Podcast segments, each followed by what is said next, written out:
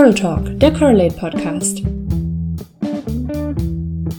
Hi und herzlich willkommen zu unserer bereits dritten Folge von unserer Reihe Data Science in der Praxis, in der ich bereits berufstätige Mitglieder unseres Correlate-Netzwerkes interviewe und sie frage, was ihren Beruf als Data Scientist so ausmacht.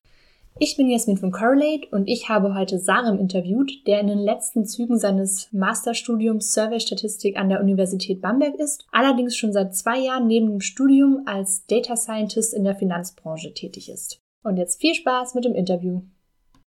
Heute unterhalte ich mich mit Sarem über seine freiberuflichen Tätigkeiten im Data Science Bereich. Hi Sarem, super, dass du da bist. Hey, danke, dass ich hier sein darf. Erzähl doch erstmal so ein bisschen was über dich und was du so machst. Okay, ähm, bin jetzt 27 Jahre alt, studiere noch im Master Survey-Statistik in Bamberg und habe jetzt vor zwei Jahren angefangen, eigentlich auch mehr oder weniger durch Zufall, freiberuflich neben meinem Studium im Bereich Data Science und allgemein auch mit, mit quantitativen Methoden zu arbeiten und habe da jetzt auch schon sehr viel positive Erfahrungen gesammelt. Und was genau machst du denn jetzt gerade? Also im Moment ist es gerade äh, ein Projekt für ein Startup in Singapur. Ohne jetzt zu viel sagen zu wollen, geht es quasi um Portfoliooptimierung, was jetzt in dem Sinne vielleicht weniger mit, mit Data Science zu tun hat. Aber davor waren noch einige Projekte da, die wirklich in das klassische Data Science, Datenanalyse und, und Machine Learning reingingen. Und wie hat das alles für dich angefangen? Also wie bist du so in den Data Science Bereich eingestiegen? Also in den Data Science Bereich allgemein, das fing damit an, dass ich damals ein Praktikum in der Wirtschaftsprüfung gemacht habe und mir da einfach auch mehr so den analytischen Bereich gewünscht hätte. Und dann wirklich lustigerweise war ich dann mal morgens auf einem Projekt im Internet am Surfen und habe dann eben einen Artikel über Data Science gelesen und mir gedacht, das ist eigentlich genau das, was, was mir fehlt, so das wirklich Daten analysieren. Und ab da habe ich dann auch noch mein damaliges BWL-Studium wirklich auf quantitative Methoden noch spezialisiert, soweit das ging, und versucht da noch möglichst viel mitzunehmen. Und seitdem eigentlich wirklich liegt der Fokus so weit wie es geht auf, auf Data Science, aber auch auf quantitativen Methoden und, und Dingen allgemein. Zu Data Science gehört ja auch ein bisschen Programmieren. Also du sagst, im Studium hast du dich auf quantitative Methoden spezialisiert. Mhm. Was hast du denn so für Programme angewendet und wie bist du so ins Programmieren dann wirklich gekommen? Also das ging über das Studium, da haben wir relativ bald auch schon mit R angefangen, ging das los. Ich glaube, ab dem dritten Semester im Bachelor. Und damals denkt man sich natürlich, oh Gott, Programmieren, das, das macht ja eigentlich keinen Spaß, aber je mehr man dann gemerkt hat, was man damit machen kann und wie man auch die theoretischen Modelle anwenden kann und umsetzen kann, desto mehr hat es eigentlich auch Spaß gemacht. Und dann, als ich dann angefangen habe, wirklich mich mit Data Science zu interessieren, dann ging das mit R natürlich intensiver weiter. Für die Bachelorarbeit habe ich dann auch noch Python gelernt. Und jetzt seit ein paar Monaten beschäftige ich mich auch ziemlich gerne und intensiv auch mit Julia was ja eine relativ neue Data Science Sprache ist.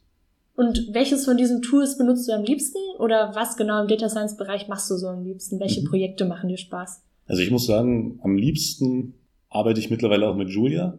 Allerdings in der Praxis noch nicht so. Das ist gerade bei äh, Unternehmen und, und allgemein in der Industrie, glaube ich, noch nicht so angekommen bei den meisten. Aber in der Praxis dann wird am meisten mit, eigentlich mit Python gearbeitet weil natürlich die Modelle und, und die Bearbeitung von Daten dann auch in, in ein größeres Modul oder in ein größeres Programm äh, reinfließt. Und da ist R einfach ein bisschen problematisch, weil es ja auch leider etwas ineffizient ist, wenn man, wenn man das im Größeren betrachtet. Stichwort Praxis. Äh, was genau machst du denn jetzt gerade in deinem Job? Ja, also wie gesagt, äh, im Moment ist es Portfoliooptimierung, also wirklich äh, Algorithmen schreiben oder auch äh, vorgefertigte Packages nutzen, um eben aus einer Auswahl von Vermögensanlageoptionen die optimale Verteilung herauszufinden. Das ist so das, was ich gerade mache. Und davor, wie gesagt, ging es auch in das klassische Data Science, Datenanalytische rein. Das war einmal ein Projekt, wo quasi ein Finanzprodukt, was nicht so liquide gehandelt wird, bewertet werden musste. Dadurch, dass es nicht liquide gehandelt wurde, konnte man den Preis nicht zu jedem Zeitpunkt quasi angeben und das Modell, was ich da gebaut habe, konnte eben anhand von bestimmten Marktdaten sagen, okay, so viel sollte das Produkt jetzt eigentlich wert sein und damit konnte man dann auch äh, schauen, ob es sich lohnt, das zu verkaufen. Und in einem zweiten Projekt ging es dann wirklich so in das, auch in Big Data rein. Das war dann bei einem, bei einem Hedgefonds, wo wir dann wirklich mit Big Data Anwendungen Modelle gebaut haben. Also als Beispiel haben wir einen, einen Algorithmus oder ein Programm geschrieben, was dann über Spark wirklich in einer Minute eine Million lineare Regressionsmodelle schätzen konnte, was, was mich persönlich auch sehr beeindruckt hat, weil man einfach mal gesehen hat, wie, wie mächtig diese, diese Cloud Computing Anwendungen eigentlich sind. Und deine Projekte, die du jetzt gerade machst, die machst du ja alle freiberuflich, mhm. richtig? Mhm. Wie organisierst du denn da deine Arbeit? Wie sieht so ein typischer Arbeitstag dann bei dir aus? Also ich, so seit, seit neuestem eigentlich arbeite ich in einem Coworking Space. Der hat bei uns in Coburg, was ja leider eine sehr kleine Stadt ist, neu aufgemacht. Das heißt, ich gehe dann früh morgens eigentlich schon relativ bald dahin, mache mir erstmal einen Kaffee und dadurch, dass ich mich auch sehr allgemein für, für quantitative Geschichten interessiere, lese ich auch einfach mal ein, zwei Paper früh morgens, um so ein bisschen in den Flow zu kommen.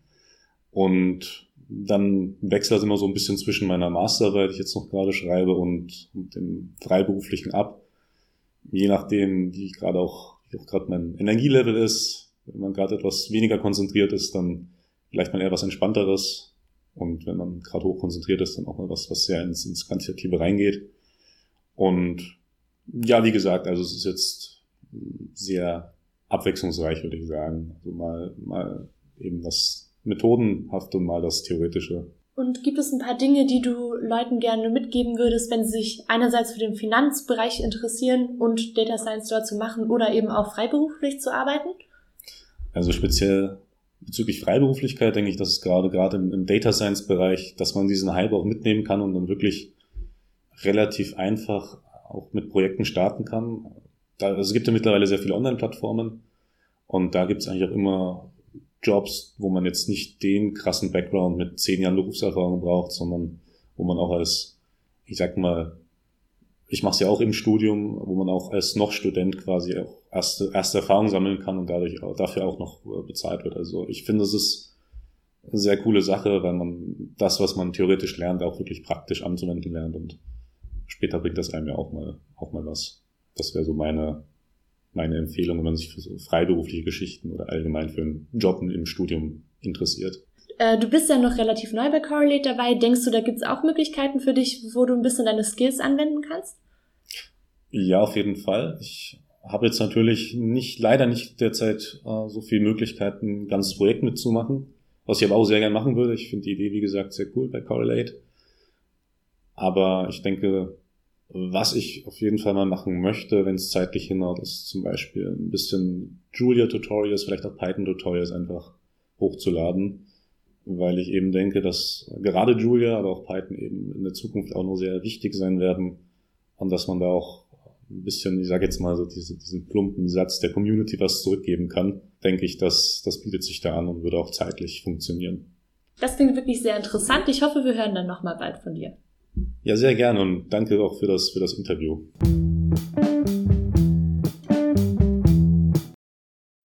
Und als musikalische Untermalung habe ich für diesen Podcast das Lied Hey Mercy von Pierce Murphy aus dem Album This Isn't Magic, This Just Music verwendet. Alle Infos zu Copyright und so weiter findet ihr in der Beschreibung.